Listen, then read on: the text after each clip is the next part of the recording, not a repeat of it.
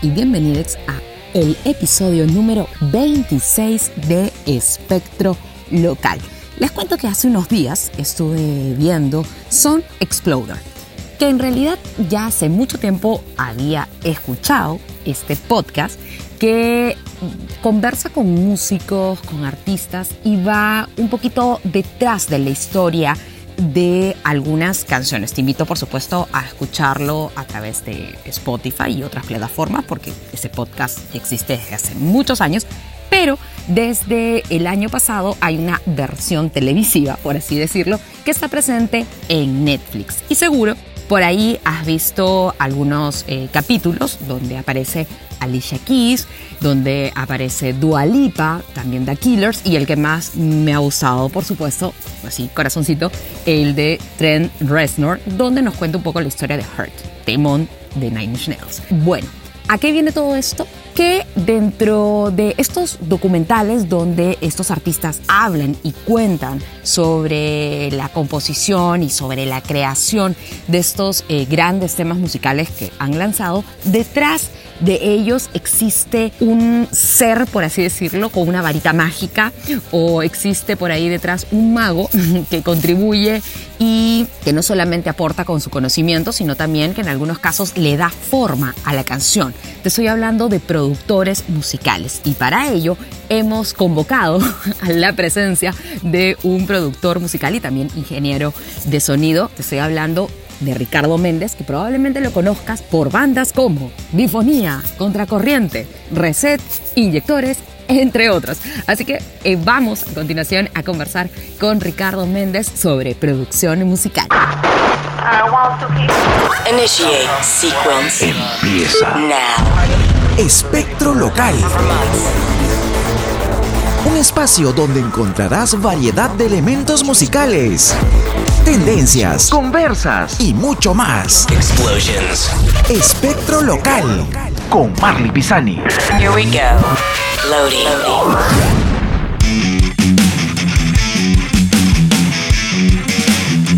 Y como te estaba contando, tenemos a un experto en el tema de producción musical. De hecho, tú lo conoces porque además también es músico y también es sonidista. En fin, es un, un conocedor, un experto en esta materia. Estamos con Ricardo Mentes. Ricardillo, ¿qué tal? ¿Cómo te va? Mi querida Marley, acá contento de conversar contigo de- después de tiempo que no, no conversamos. Así es, siempre conversamos para, eh, últimamente, de temas laborales, porque, bueno, como sabrán, eh, Ricardo, Sí. además, como estaba diciendo, de ser gran músico, sonidista, entre otros, también cuenta con un estudio de grabación. Ricardo, ¿hace cuánto tiempo existe el Imperio? A ver, el imperio existe desde el año 2006. El 2006 fue cuando con, con mi socio mapache, Mauricio Yona, decidimos asociarnos. Nosotros estudiamos juntos en el Orson Welles y a los pocos años de terminar la carrera, a los dos o tres años creo, de- después de terminar la carrera, decidimos este, asociarnos y hacer,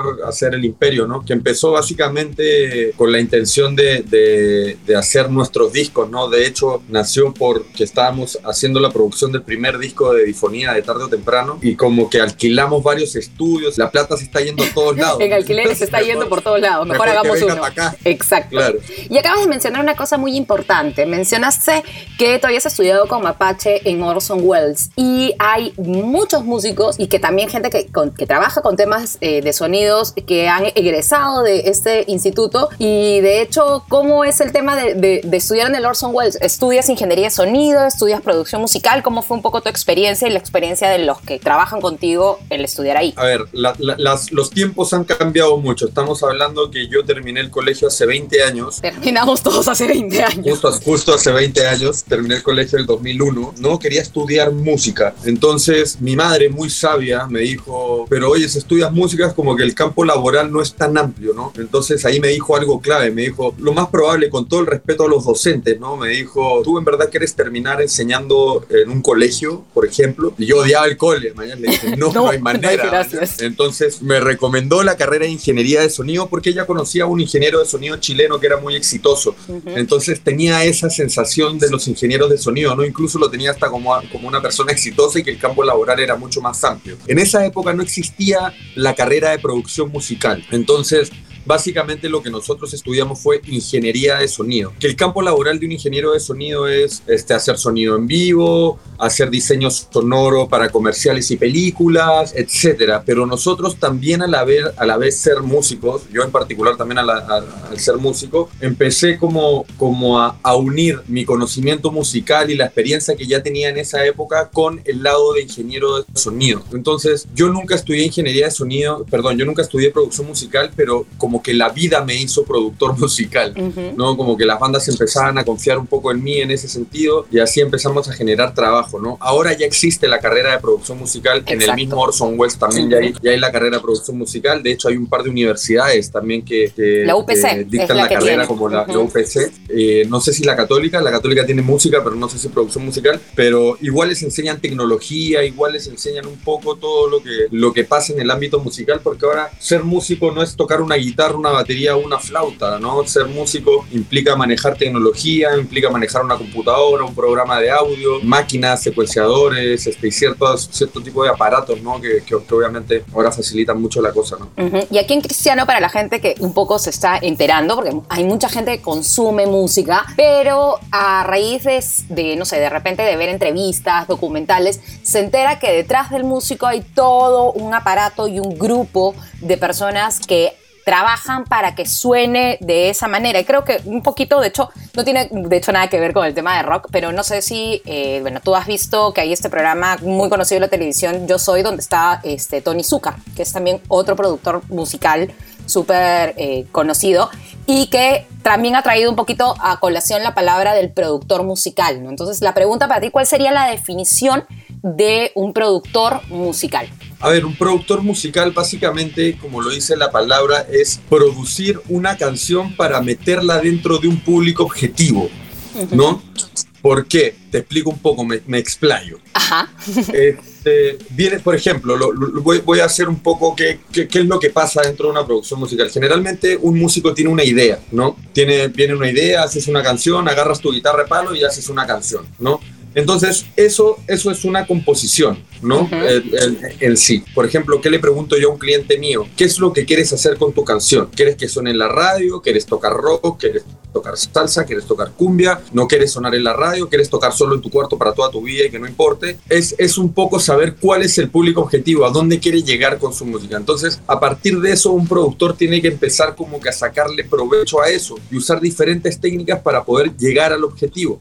Por ejemplo, la, composición de una canción no necesariamente tiene que ser un estilo, el estilo lo va a llevar el arreglo. ¿no? Entonces, por ejemplo, si un músico me dice quiero sonar en la radio y ser famoso, ok, yo lo primero que pensaría en ese momento es qué suena en la radio. ¿Qué géneros musicales son con los que son populares, por así decirlo, o con el que pueda hacer match? Exactamente. Entonces, si quieres ser famoso y estar de moda o etcétera, ¿no? Si yo me pongo a hacer un análisis rápido, el rock está muerto hace rato y hay varios estilos de música que ahora están un poco de moda, como el género urbano. Entonces, por ejemplo, yo le diría, ok, tienes tu canción. Yo creo que si quieres pegar en la radio en este momento, lo que más pega en la radio ahorita es el género urbano, no todo lo, todas estas nuevas tendencias de hip hop y reggaetón y todo esto que está que está súper súper de moda. Entonces ahí ya comenzamos a tener un norte, tenemos una dirección hacia donde queremos llegar con nuestra producción musical. Entonces más allá de que yo, que yo haya hecho una canción este, de tres acordes o cuatro acordes y tengo una melodía o una cosa, tengo que adaptar lo que la idea inicial de composición que tiene un músico para llegar a lo objetivo entre comillas, comercial.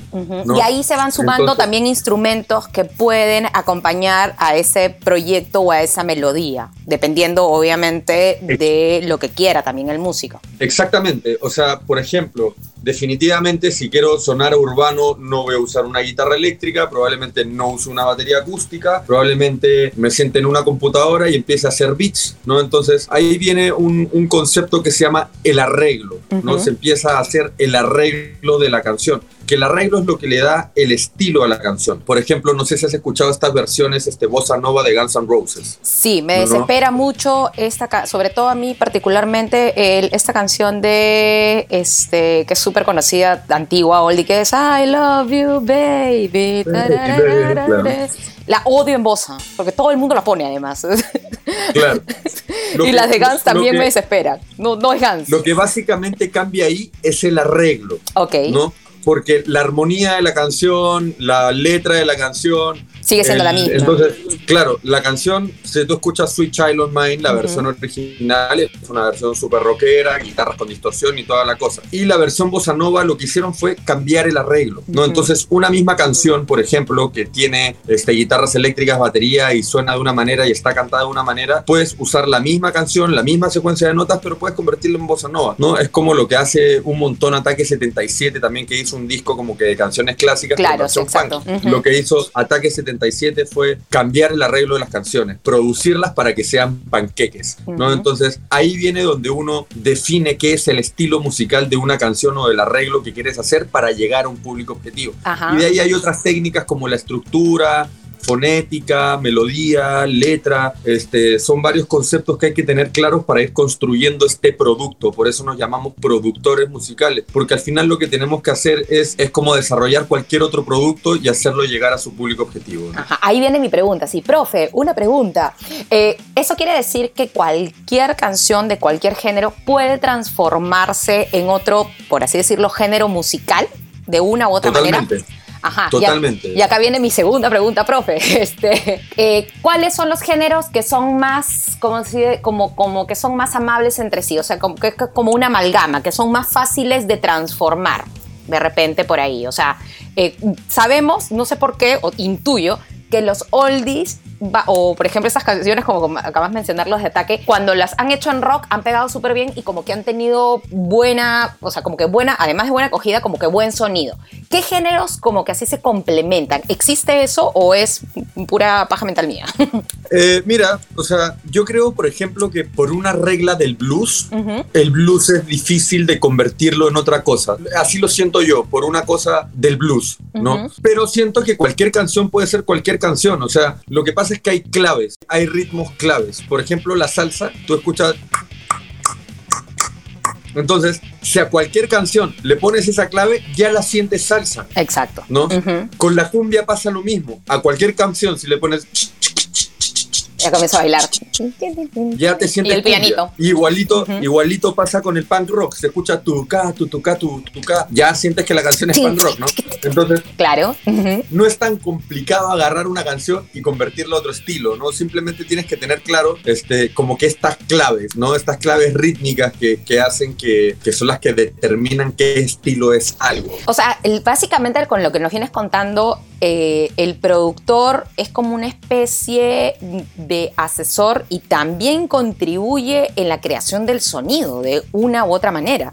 Sí, incluso a veces también en la composición. Por Ujú. ejemplo, yo, yo siempre digo, yo necesito algo, un verso, por ejemplo. Yo con un verso puedo construir una canción completa. Y teniendo claro, y el cliente obviamente teniendo claro a dónde quiere llegar, podemos ir construyendo las cosas. A mí me gusta mucho trabajar con referencias, ¿no? Me gusta que mi cliente venga y me diga, ¿qué es lo que quieres? Quiero sonar como Green Day. Ok, para mí eso es un súper, súper referencia, Ujú. porque yo ya sé a dónde quiero llegar. Quiero que suene, quiero que sea como Bad Bunny, ¿no? Ujú. Entonces yo ya sé. Entonces, una vez que él toca la canción con su guitarra de palo o como me haya traído su maqueta, yo ya puedo hacerme una imagen mental, como que hago un, como que la, en, en mi cabeza la canción suena ya completa, ¿no? Entonces, simplemente empiezo a trabajar completando las cosas que mi cerebro tiene, ¿no? Y, y yo tengo un- una cosa con la música, yo soy bien hippie musicalmente, ¿no? Tengo, tengo como que un, un, un- pensamiento súper hippie, ¿no? Que siento que las canciones a mí me piden cosas. La canción me pide este arreglo, la canción me pide esto, la canción me pide una armonía acá. Entonces, este, yo también tengo toda una filosofía con respecto a la música, ¿no? Que también es súper hippie, ¿no? Porque creo que también hay poca gente que piensa de esa manera y creo que, que no sé si es un error, pero dependiendo del producto y de a dónde uno quiera llegar, yo creo que hay que tener en consideración varias cosas, ¿no? Por ejemplo, yo siento que la gente es muy vanidosa musicalmente, ¿no? Como amigos en comunes que tenemos que dicen, me voy a grabar mi disco a Los Ángeles, lo voy a masterizar en Abbey Road, pero qué chucha. O sea, si tu canción es buena, o sea, al final lo importante de una producción musical es la canción, no como vaya a sonar. Claro, porque además muy pocas personas se dan cuenta de eso, además. Claro, lo que pasa es que eso es una consecuencia. Entonces, lo primero que tenemos que pensar cuando hacemos una producción musical es en la canción. Lo más importante dentro de una producción musical, que es la canción, porque estamos hablando de música. Y me voy a poner más hippie aún. ¿Qué es la música? ¿Mayas? La música es arte, es una expresión artística. ¿Y qué busca una expresión artística? Como dice la palabra expresión, es expresar algo. Conectar Entonces- con la gente, de hecho. Exactamente. Entonces, eso es lo que estamos perdiendo, creo, mucho, ¿no? Que la gente, por la vanidad de decir, grabé mi disco en tal, usé la guitarra tal, el equipo tal, se olvidan de que la canción tiene que ser buena y tenemos ejemplos increíbles de canciones que suenan mal, pero que son buenasas, Sí, ¿no? O claro. sea, no, obvio. este, por ejemplo, Guirito de 6 voltios. Es, brother, es el mejor temón de, cerrado en los 90. O sea, yo tenía una fascinación y hablando justo ahorita me parece interesante porque también tú has trabajado con 6 voltios. A mí todo el mundo, cuando yo decía que a mí me encantaba 6 voltios, que no me perdía ni un concierto, me decía, pero suenan horrible. Le decía, pero a mí me encanta. O sea, en eso hay una magia especial y suena bravazo. Lo que pasa es que Alexis, sin querer, queriendo, hizo que todos nos identifiquemos con Guirito, ¿no? Claro. Todos nos llegaba el pincho nuestro viejo, Nadie todos quería ir a nos castigaban en el colegio. Para mí, Guirito, por ejemplo, es el Smell Like Teen Spirit del Perú, brother. Obviamente.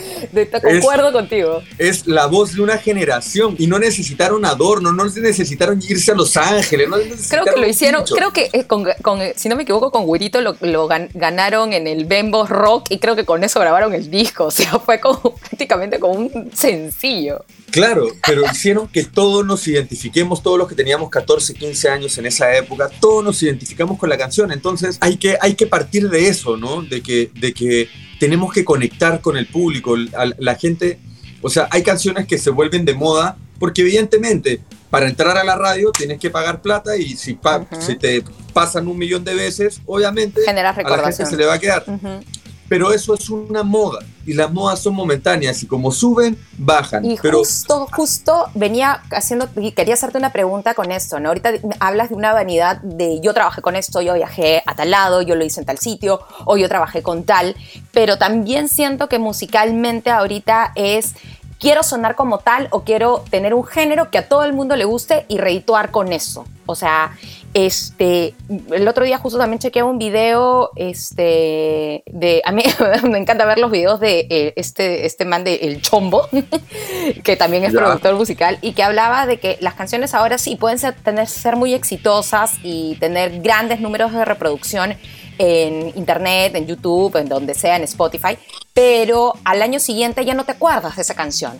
Entonces, en producción musical también sucede esto. ¿Tú crees que también se está perdiendo mucho de quiero tener el hit del momento y nada más? O sea, que no se esté pensando más en decir, vamos, hagamos una canción que quede como en la memoria de la gente, ¿no? Ya sea intencionalmente o simplemente que se convierte en un himno o una canción popular. Sa- ¿Sabes lo que pasa, Marley? A mí, a mí, a mí de chivolo yo tocaba en una banda súper anarca que se llamaba Anfo. Y, y Eduardo, el vocalista de Anfo, una vez me dijo una hueá que a mí se me quedó en la cabeza. Me dijo, yo no quiero estar de moda, brother. Yo quiero ser trascendente. ¿no? Entonces, a mí esa hueá se me quedó como lema para toda mi vida, ¿mañas? Entonces, hay un trabajo que va más allá de la producción musical, que es tratar de lograr esa trascendencia.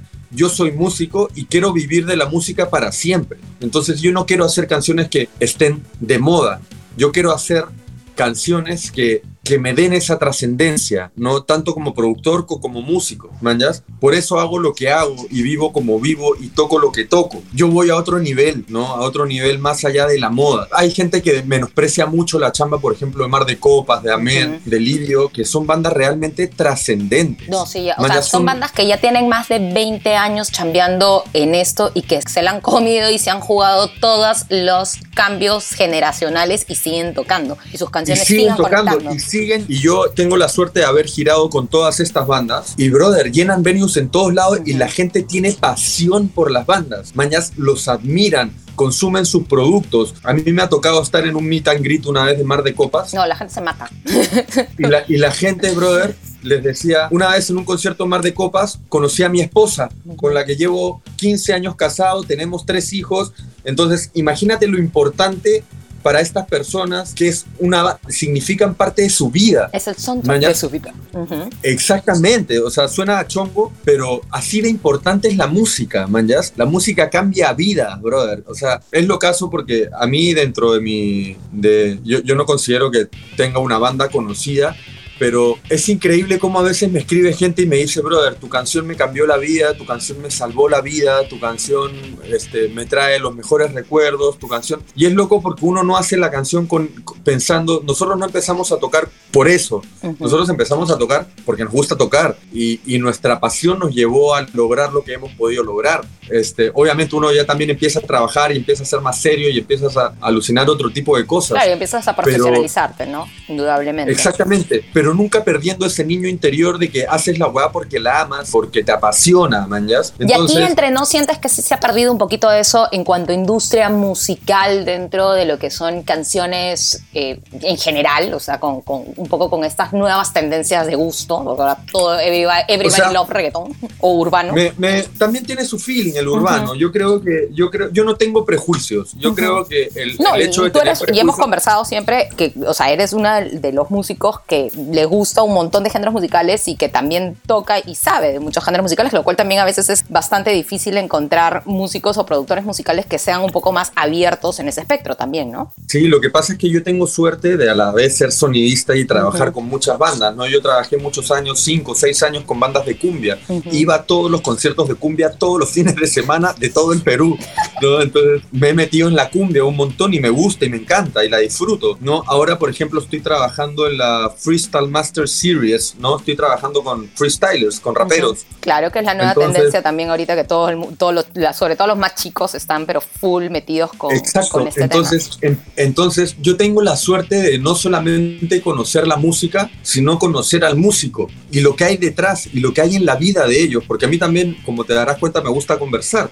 Entonces, conozco la vida y entiendo que también hay un montón de pasión detrás de eso. Ahora, una cosa es un negocio y otra cosa es lo que haces porque lo haces. Tal vez si yo hiciera lo que hago hace 20 años atrás, que es punk rock, por ejemplo, yo estaría de moda y sería, sería como los, lo, lo que le pasa a los reggaetoneros ahora. no, no es que no lo hagan por pasión. O sea, por ejemplo, tengo un amigo cercano que es bien amigo de Maluma y es un tipo que trabaja como mierda. Entonces, no es fácil llegar a, o sea, esta gente que en verdad está súper arriba, no es suerte, Es chamba, es, trabajo. Y también es codiarte y chambear con la gente adecuada también, porque también en el mundo de la producción musical vas cambiando, ¿no? O sea, cualquier género que sea, de repente hay discos que suenan de una manera y comienzas, como dije hace un momento, a profesionalizarte y también a rodearte con gente que en algunos casos es mucho más pro también. Totalmente, o sea, vas aprendiendo, ¿no? Yo creo que eso es natural. Yo, yo gracias a Dios, he tenido la suerte también de parar con un, un montón de gente grande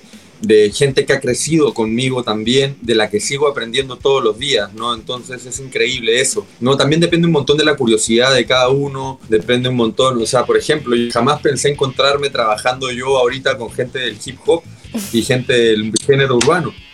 Y, y, de repente estamos acá, ¿no? Y, y, no dejo de ser el rockero que soy y mañas. Claro, porque además también lo, que, lo que moviliza es la música de, de una u otra manera, independientemente del género, y ya cuando te involucras, además también vas perdiendo, o sea, vas perdiendo también ciertos prejuicios que a veces algunos músicos también pueden tener, ¿no? Y catalogar un estilo musical o de otro, para mí es nada más que cerrarte el cerebro, ¿no? Y no permitir aprender cosas lindas de otros géneros musicales, brother. Yo trabajando con cumbia, la cumbia es hermosa, bueno, yo sido sonista de los Mirlos, brother, y te juro que trabajar con los Mirlos a mí me dio un un panorama musical súper distinto, melódico, armónico. Sentía cosas hasta de Iron Maiden en los Birlos. Son súper Iron Maiden. Usan un montón de paralelas de guitarras. Eso es lo que te iba a decir.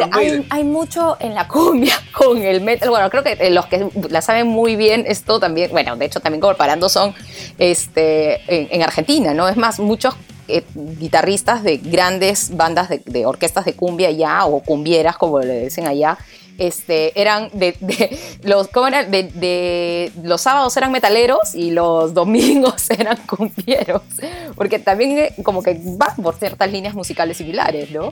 Sí, claro, y hay el, hay el famosísimo caso de Selena, de Selena, ¿no? Claro, que, eh, el, novio, bueno, el marido, que era roque, súper rockero así, metalero de la época. Y que era su productor y era su guitarrista, y el buen era metalero. Exacto, sí, interesante. Y hablando así de estas conversiones, ¿ha habido tal vez algún género musical que tú hayas dicho, uy, acá como a hoy al final te terminó encantando? Bueno, así me metió en todo. O sea, o sea mira, mi, mi, carrera musical empezó de una manera súper loca. Yo comencé tocando bueno, ya tocaba en bandas de rock y todo, pero yo cuando terminé el cole, obviamente empecé a sentir la necesidad de trabajar. Y bueno, me metí a estudiar ingeniería de sonido y así empecé a trabajar con una banda que tocaba en discotecas y bares y fiestas y matrimonios. Y, y me contrataron para tocar. Yo, yo en verdad les hice sonido empecé como que mis primeros pininos de sonista fueron con esa banda y en un momento me dijeron, oye, necesitamos un guitarrista, ¿quieres tocar? Y yo ni lo pensé y les dije, puta, claro, tocando Dani Úbeda, tocando Handy Félix, tocando, olvídate, Selena.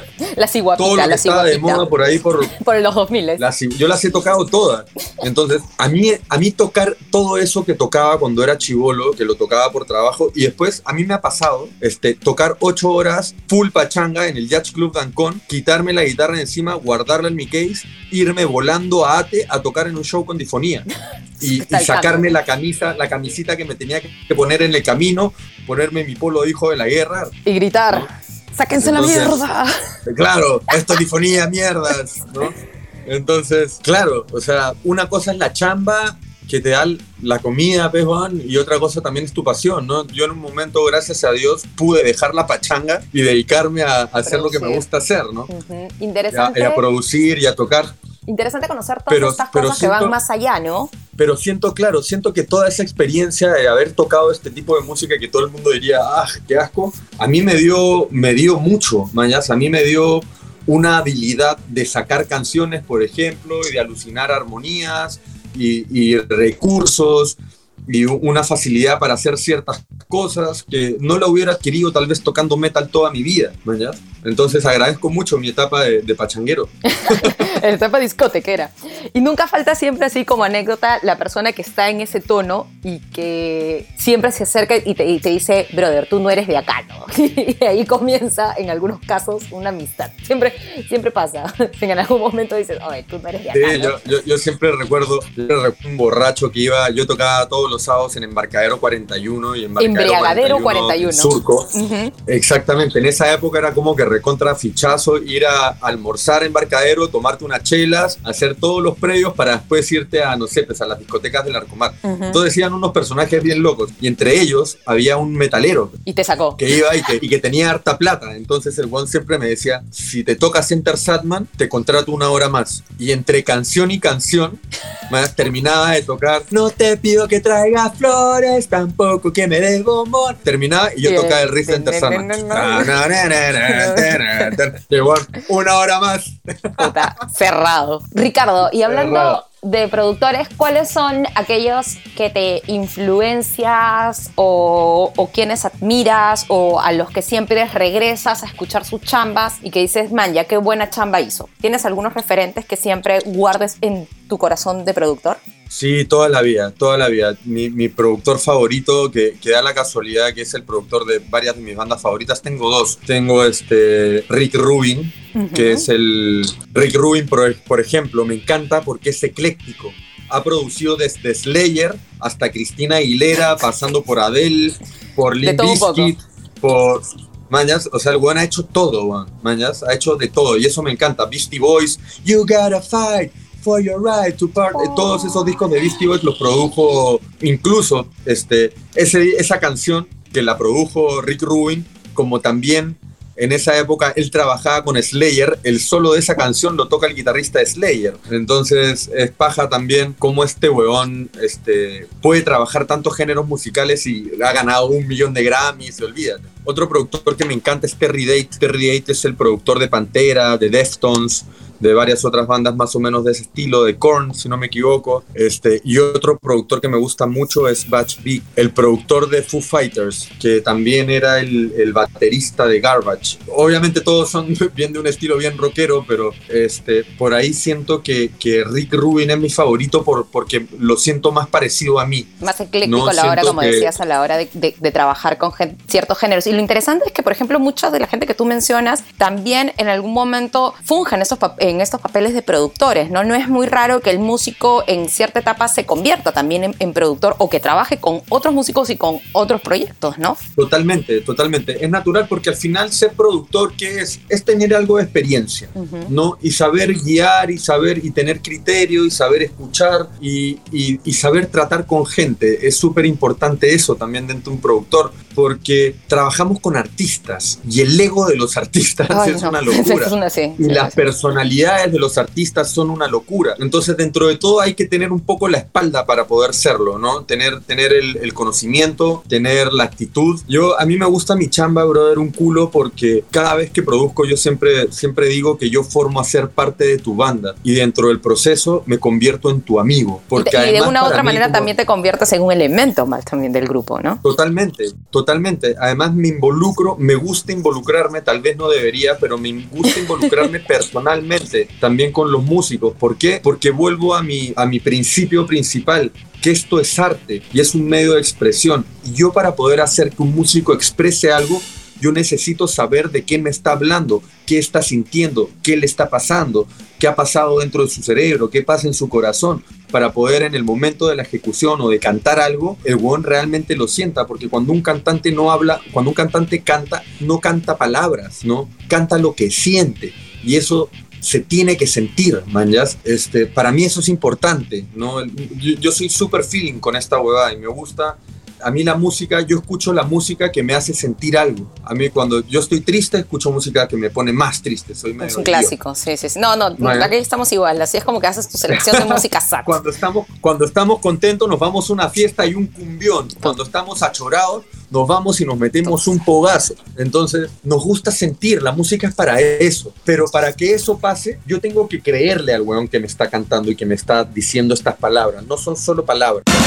Escuchas. Espectro local.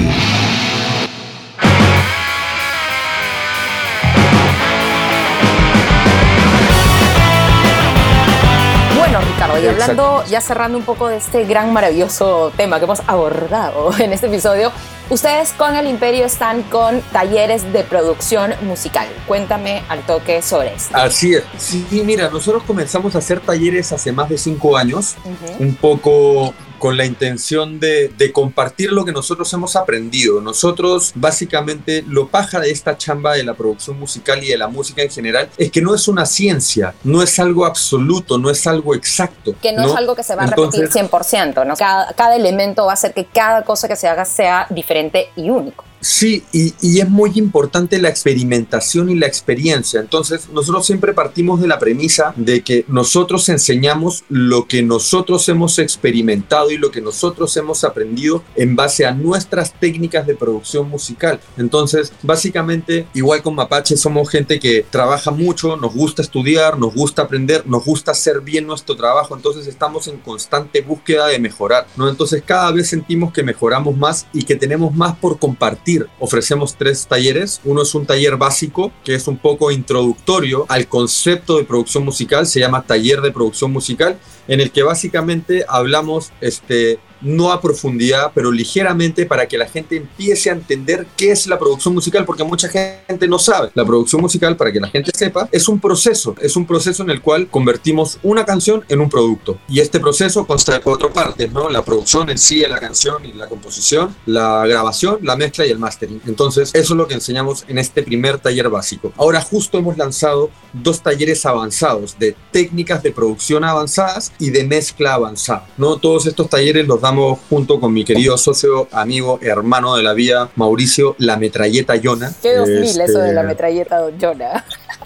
Alucina. Y, y nada, estamos súper contentos. Justo comenzamos clases la próxima semana, el lunes 15. Así que nada, estamos con harta chamba, nos gusta un montón. eh, la gente está confiando. Lo bueno es que los que se han este, inscrito antes se han seguido inscribiendo a los nuevos. Además, estamos creando una comunidad de productores musicales. Todos los que se inscriben a nuestros talleres, además de que obviamente le damos su, su, su cartoncito de que han participado en nuestro taller, este, además pasan a ser parte de una comunidad. Es bravazo esto de la comunidad porque se aprende mucho. Nosotros... Claro, y ¿por hay mucha más facilidad también de Porque intercambio de ideas, intercambios también de, bueno, de chambas. No, no sabes lo que nosotros aprendemos de nuestros alumnos. O sea, aprendemos un culo. Tenemos un culo de alumnos que son súper nerds, ¿verdad? Y que investiguen, investigan, investigan.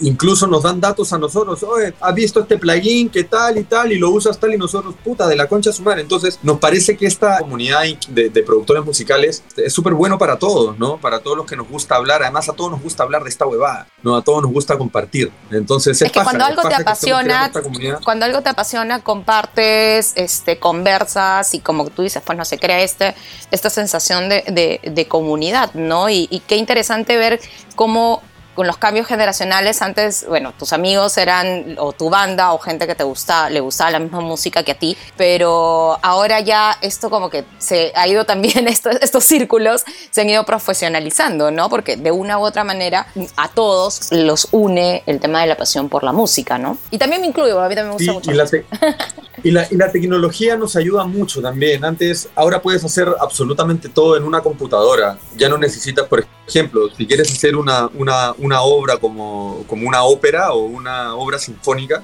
ya no necesitas meter a los 150 músicos en un estudio. No te bajas ahí Ahora lo nomás por habitas. Te bajas un par de plugins y olvídate, ¿no? Entonces facilita mucho la tecnología y eso hace que a la gente le interese más y sobre todo en tiempos como estos pandémicos, la gente ya no viaja, la gente ya no sale a jueguear, la gente ya no hace un culo de huevadas que le permiten tener más tiempo para hacer y desarrollar este tipo de hobbies. Es loco porque en este tiempo de pandemia, las, por ejemplo, las fábricas de guitarra como Fender y Gibson han, Han vendido han más triplicado sus en este último año. Es más, yo estoy, estoy así, pero a, a un paso de comprarme un teclado o un órgano, no un teclado grande, sino un órgano. Quiero, quiero de- ya quiero dejar mi Greatest Hits, que es cumpleaños feliz, y empezar a tocar otros temas más.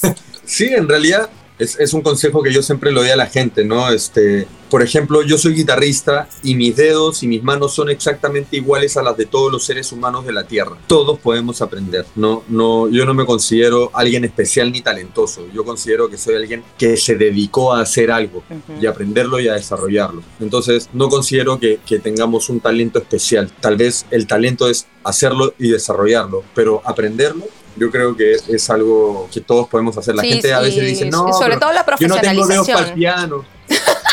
Yo no tengo el quinto no- yo no dedo tengo- así desarrollado. ¿Mayas? Pero todo, todo con práctica se logra. Yo, de hecho, siempre me he sentido como que poco talentoso, ¿mayas? pero con práctica he logrado, puta, toco con Charlie Parra, ¿mayas? No, tengo- no puedo quedarme atrás. Tiene que haber competencia.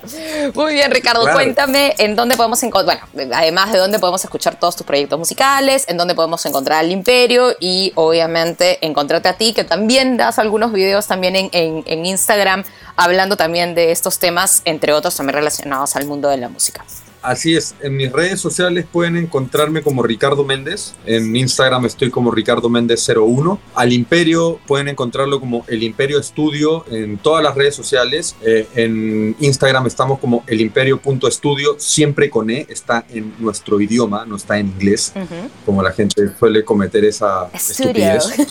Se llaman este, La Casa Studio, mezclan dos idiomas, idiotas, carajo. Estudio. Este, este, nada, este, mis bandas todas están en Spotify, pueden escuchar justo con Difonía. Hoy día hemos lanzado un disco que nunca lanzamos, Ah, por Dios, eso, 10 eso tengo que escucharlo, eso tengo que ir a escucharlo ahorita mismo. De un disco que grabamos hace 11 años, el 2010, que se llama Genesis, que fue un EP que solo salió como que en Pure Volume y está en YouTube nomás. Ahora sí, ya ya me acordé, el disco del plomito, el de la foto. Exactamente, lo acabamos de publicar hoy día. Este, el 18 sale nuestra nueva canción, nuestro primer single de nuestro próximo disco. Este, el nuevo single se llama La Tormenta. Pueden encontrarnos en Spotify y en todas las redes sociales como Difonía, a Contracorriente como Contracorriente, a Inyectores como Inyectores. Como inyectores, porque y ahora obviamente también eres parte de, de la familia inyectora. Así es, así es. Hace un par de años que estoy tocando con ellos ahí contentos también con... Y con Oye, Oye, vamos, vamos a tocar. Y este ¿y qué ondas con Reset? ¿También está con, con nuevos proyectos? ¿Cómo, ¿Cómo van? Sí, el año pasado, durante la cuarentena, lanzamos un tema nuevo que se llama Mala Vida, que ahí también está en, en- en Spotify. En, en- a Reset es un poco más complicado encontrarlo. tienen que escribirlo Al reset, revés, claro. pero la primera E es un 3. Exacto. Entonces, sí, bueno, no sé por qué hicieron eso, pero en fin. Eran los 2000. Ya está hecho, ya.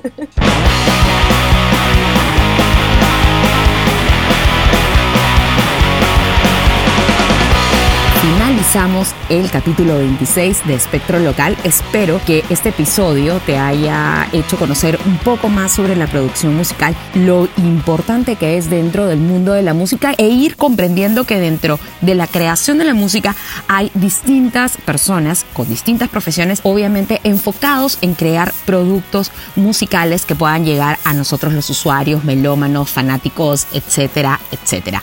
Así que nada, te pido que eh, compartas ese podcast, que lo recomiendes, que sigas escuchando este y otros episodios más. En la edición eh, anterior tenemos una entrevista con Henry Spencer, así que dale una escuchadita por ahí. Y también otros temillas y otras entrevistas por aquí en Espectro Local. Mi nombre es Marley Pisani, gracias por haber escuchado este podcast. Me puedes buscar en las redes sociales. En Instagram me encuentras como arroba Marx, también Marley Pisani, y también por supuesto en Twitter y en Facebook. Nos escuchamos, ya sabes, escucha y comparte. Hasta la próxima. Esto acabó.